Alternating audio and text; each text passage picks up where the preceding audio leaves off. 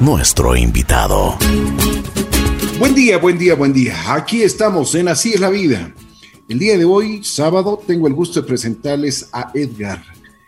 Él es uno de los directores que tiene la Fundación Teléfono Amigo. Están cumpliendo 32 años de actividad.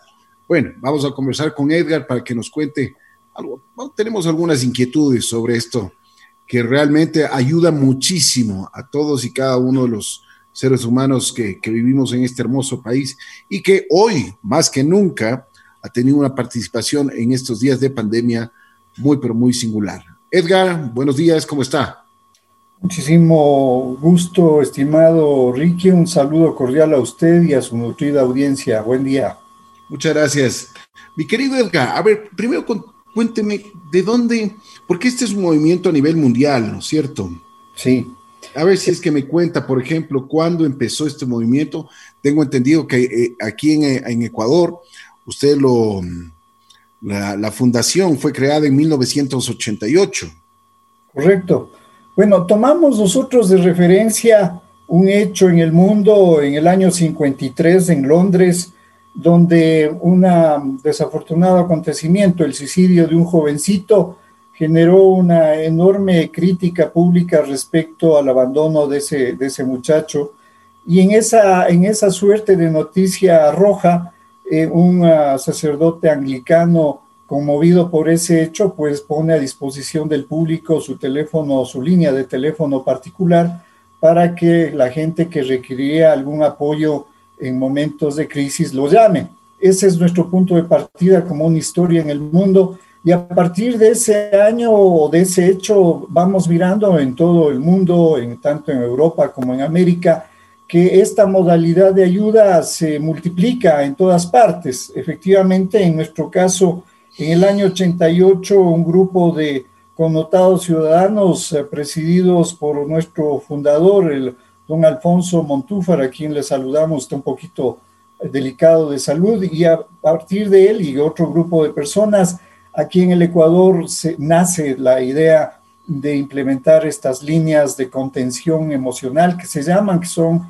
eh, digamos, los primeros auxilios emocionales que nosotros damos cuando aquellas personas que necesitando de la presencia, este, digamos, a través de, una línea de teléfono, eh, pueden acompañarse en un momento complicado.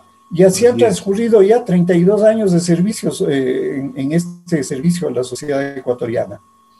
Edgar, una pregunta. Usted eh, me dice que aquí en 1988 se fundó este, eh, el famoso teléfono amigo.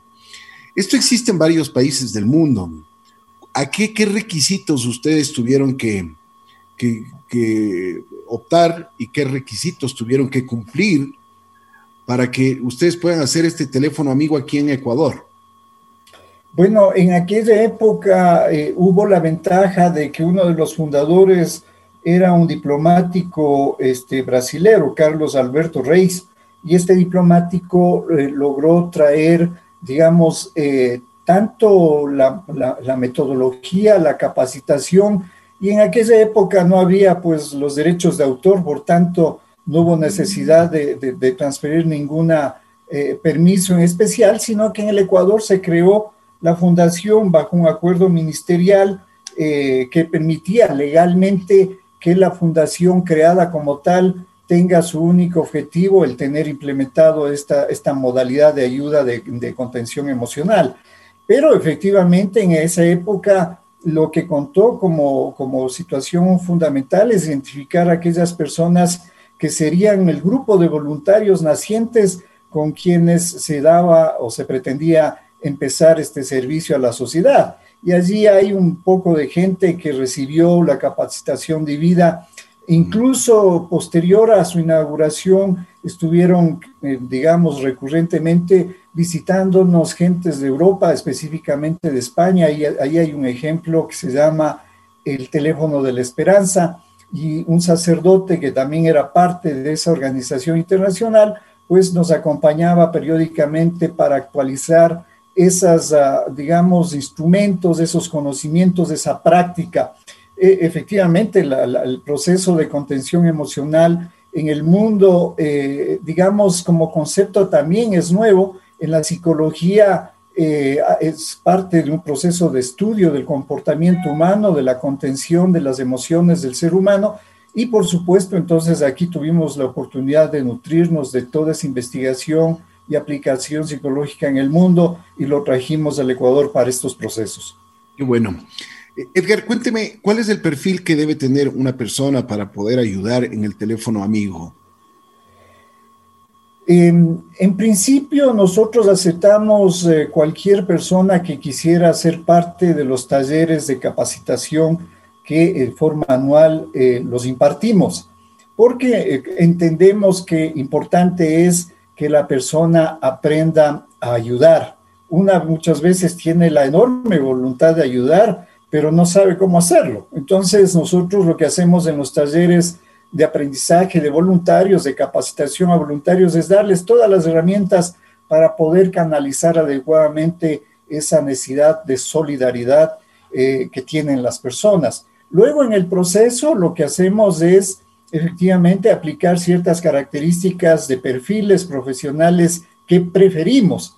En este caso, lo que escogemos siempre en primer lugar son aquellos profesionales de la salud, sean estos médicos, psicólogos, psiquiatras, eh, que digamos tienen mucha más afinidad a este oficio, pero no necesariamente es regla única. A partir de eso, hay mucha gente que todavía sigue siendo voluntarios por más de 25 o 30 años, que no siendo de estas ah, profesionales eh, de salud, tienen una vasta experiencia, enorme experiencia en lo que significa acompañamiento emocional en las personas. Así es que no desechamos eh, en ningún caso si es que habiendo personas de otros oficios, su práctica, su perfil personal eh, pueda eh, permitir que ellos se activen como voluntarios. Qué bueno, qué bueno.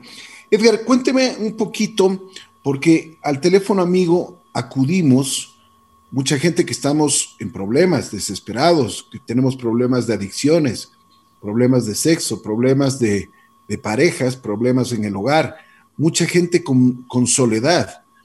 Hoy en la pandemia me imagino, y, eh, y como estaba yo también chequeando los apuntes, me doy cuenta de que esto, pues realmente, y estos trastornos, por supuesto, han sido mucho más frecuentes Cuénteme un poquito, ¿qué ha pasado en esta pandemia?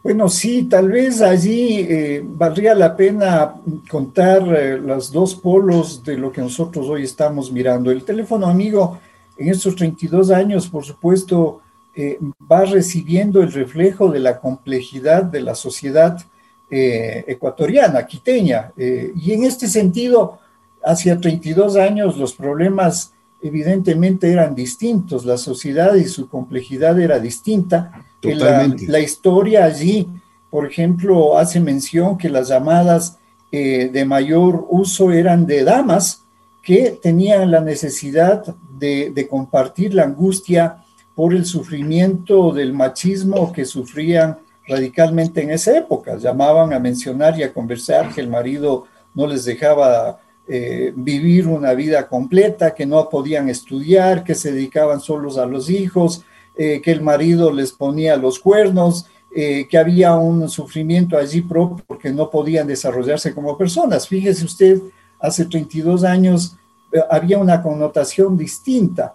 Y asimismo, cada, cada periodo, por ejemplo, en el año 2000, producto de la inmigración masiva por el quiebre bancario, eh, las llamadas eran propias de la época, es decir, abuelitos, abuelitas que quedaban a cargo de sus, de sus nietos, eh, este, jóvenes que, que, entraban en un proceso de angustia, desesperación. Eh, recordemos que en el Ecuador las cifras de suicidio siempre han sido importantes y en esa, en esa década fueron también cifras escandalosas en cuanto al problema de suicidio. Y así eh, los problemas sociales se van reflejando propiamente en las llamadas que recibimos. En este año, eh, lo que ha sucedido es de que hemos empezado a notar efectivamente la pandemia, lo primero que golpeó es en esa, ese comportamiento emocional de las personas. Tenían una fuerte, eh, marcada situación de estrés y de ansiedad producto de la preocupación de enfermarse, de morir, de contagiar a los suyos.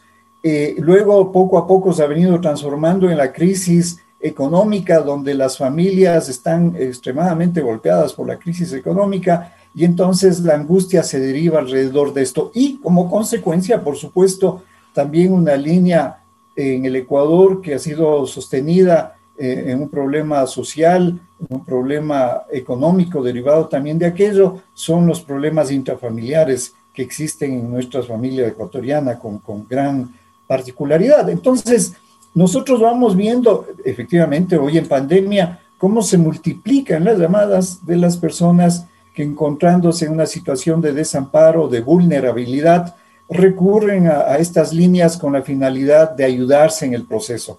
Ahora, importante mencionar en esto que las llamadas que nosotros recibimos tienen tres características fundamentales. La primera es que es eh, una llamada anónima. La persona que llama no necesita identificarse con nosotros, no le vamos a pedir ningún dato personal. La segunda característica es que es esa confidencialidad de la llamada, esta, esta historia de vida que, que recibimos queda entre quien llama y quien recibe. El código de ética nuestro nos, nos obliga a que esas llamadas y esas historias no sean contadas, sino dentro de la oficina en lo necesario. Y una tercera característica es que no le aconsejamos a la persona, no le vamos a decir qué debe hacer para solucionar su problema. Estamos conscientes que los seres humanos propiamente podemos resolver nuestros problemas, pero también estamos conscientes que en estos casos esa ansiedad, ese estrés, esa depresión, lo que requiere es más bien un, proceso de orientación, de, una empatía, una, un espacio donde la confianza le permita a la persona ventilar su emocionalidad y esa es la primera gran solución a los problemas que tenemos. Edgar, en este sentido, ¿ustedes hacen un seguimiento cuando hay, existe ya una, una atención, una llamada para, con, incluso me imagino con mucha desesperación. ¿Ustedes eh, hacen eh, varias sesiones o, simplemente es cuando la persona desee llamar? Interesante la pregunta, em, porque las personas nos pueden llamar las veces que quieran, los 365 del año, días del año, si quieren hacerlo, que operamos de 9 a 11 de la noche, 9 de la mañana a 11 de la noche sin interrupción. Tenemos gente que nos llama mucho más de una vez, que son recurrentes en su llamada. Eh, lo que sucede allí es que hay gente solitaria, usted lo bien lo mencionaba, gente que pasa sola en casa.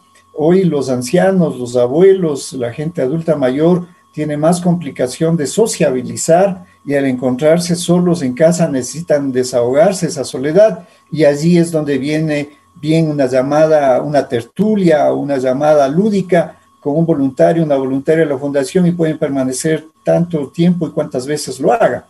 Pero allí también en las conversaciones, nuestros protocolos eh, que debemos seguir para que las llamadas sean bien atendidas, obligan a que nosotros siempre busquemos identificar claramente la situación de cada persona y allí vamos a encontrar eh, situaciones donde la, persona en realidad requiere una cita específica, una, un seguimiento, como usted lo menciona, que lo va a hacer un psicólogo de la fundación, de tal forma que allí lo que activamos parte del servicio es eh, proponerle a la persona si desea ser atendida por un psicólogo, un especialista de la salud, para que tenga una conversación única, privada.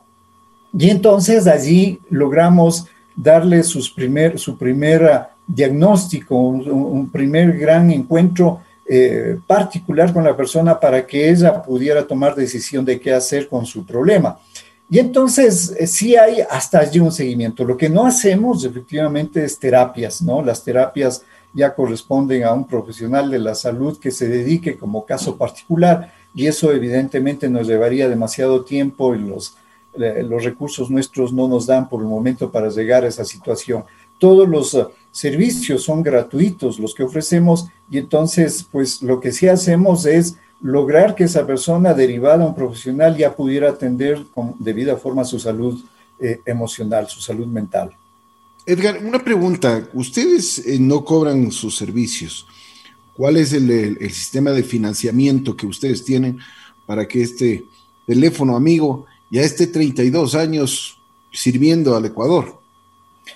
Bueno, en realidad ha sido una suerte eh, bondadosa de la aportación de todos los voluntarios que allí eh, trabajan. Eh, lo hacemos a título de ser personas solidarias con la sociedad, lo hacemos convencidos de que hoy más que nunca la gente lo que requiere, la sociedad lo que requiere es que unamos esfuerzos para ayudarnos mutuamente y esto ha subsistido durante los 32 años. Tenemos una institución uh, pública que nos ha ayudado durante toda esta, tal vez un poco más de una década, si mal no recuerdo, que nos permite con su ayuda tener operativa el call center eh, del cual nosotros eh, podemos eh, ayudarnos y ayudar a las personas. Se trata de la CNT, quienes hemos recibido el apoyo de ellos. Pero, sin embargo, efectivamente, los aportes son particulares en tiempo, en esfuerzo, en recursos económicos, para que la fundación continúe cada año con este servicio.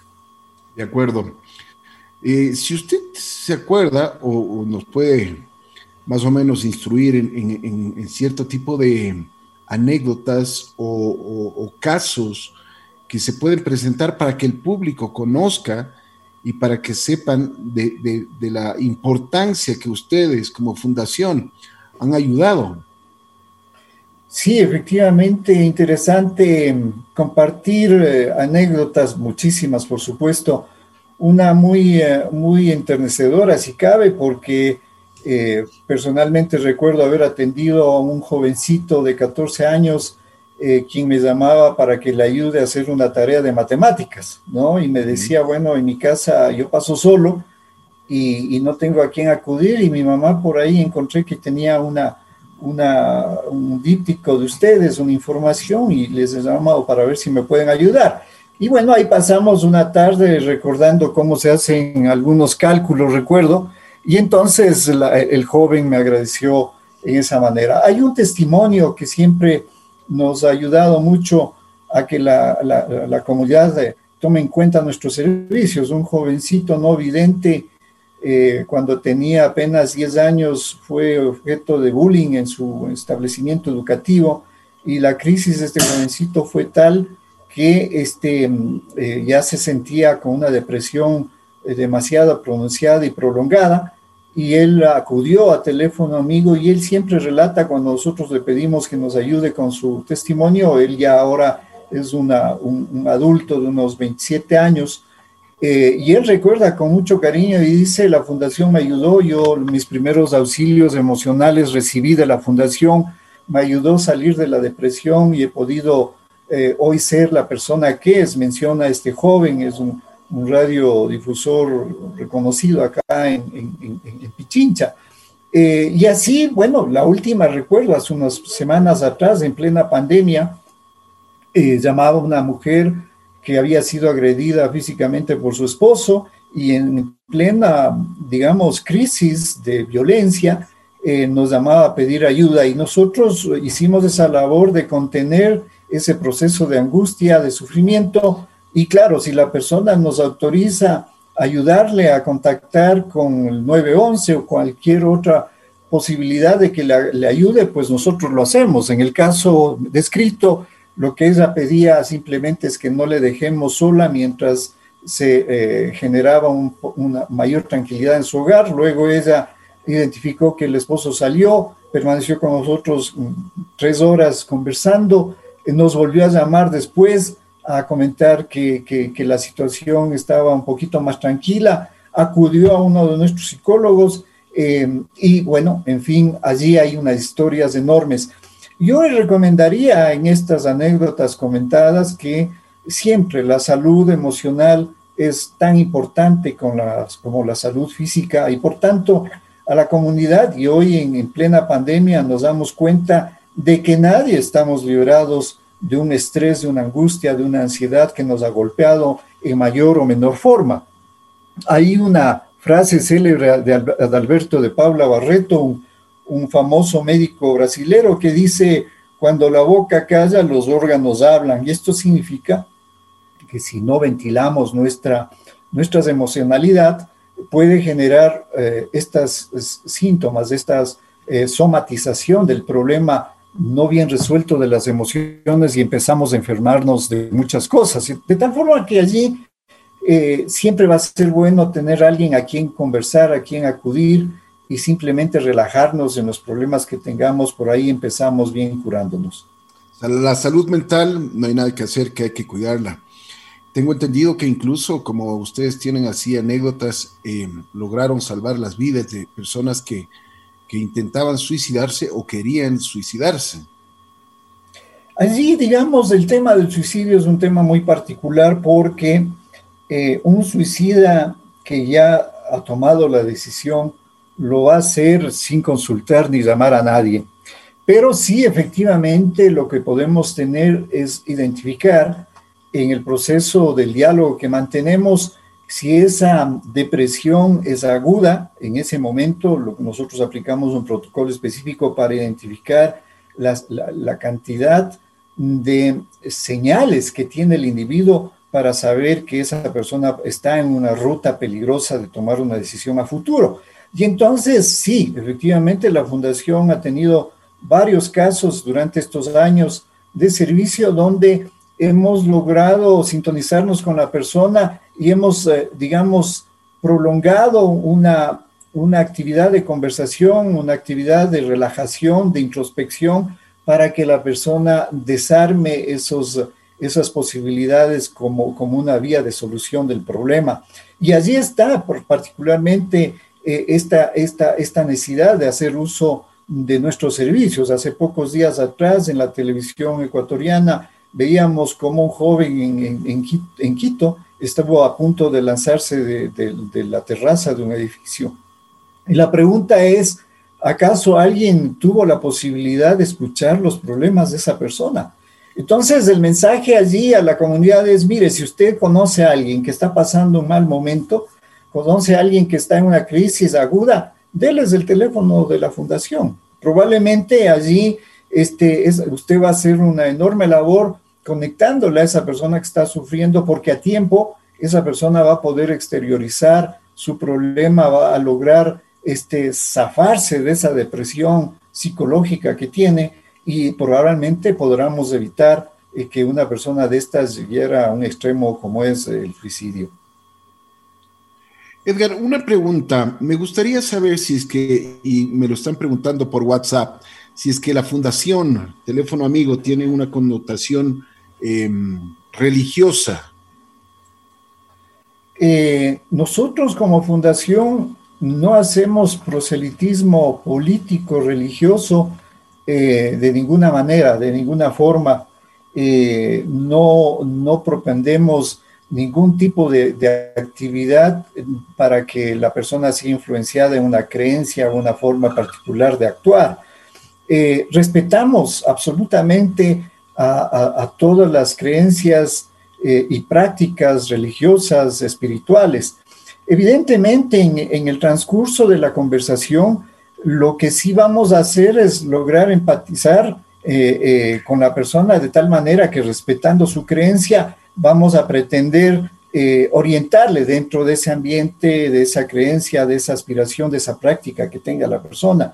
Porque no se trata, por supuesto, de, entrar en un conflicto, en una discusión con aquella persona que nos llama, todo lo contrario, sino más bien eh, pretender eh, entender las particularidades de sus, de sus creencias, de sus prácticas, de su vida, de su cotidianidad, y de allí centrarnos en, en la parte fundamental que le permita a la persona ver luz al final del camino para que empiece a, a mermar esa presión psicológica que le está angustiando. Edgar, realmente eh, felicitaciones, qué buen corazón de ustedes. Eh, me ha dado muchísimo gusto conocer un poquito más de lo que hacen, el famoso teléfono amigo. Eh, me da mucha satisfacción también que exista en el, en el, mundo todavía gente con esas intenciones, con esas excelentes intenciones y este gran corazón. yo si quisiera, a ver si es que me da todos los datos, por favor, cómo le podemos encontrar también ahora en redes sociales y cuáles son los teléfonos que uno puede tener inmediatamente para, e incluso yo diría de que ahora mucho más fácil grabárselo ya en el celular y tener teléfono amigo inmediatamente, pues si es que uno necesita, y, y por supuesto, yo creo que todos necesitamos, y como usted decía, tener una salud mental es importante en estos días. Así es, eh, mi querido Ricky. Un número de celular 098-575-2931. Si está amable, Edgar, me, repite, pero despacito para, como, para que la gente eh, lo podamos anotar. Muy gentil.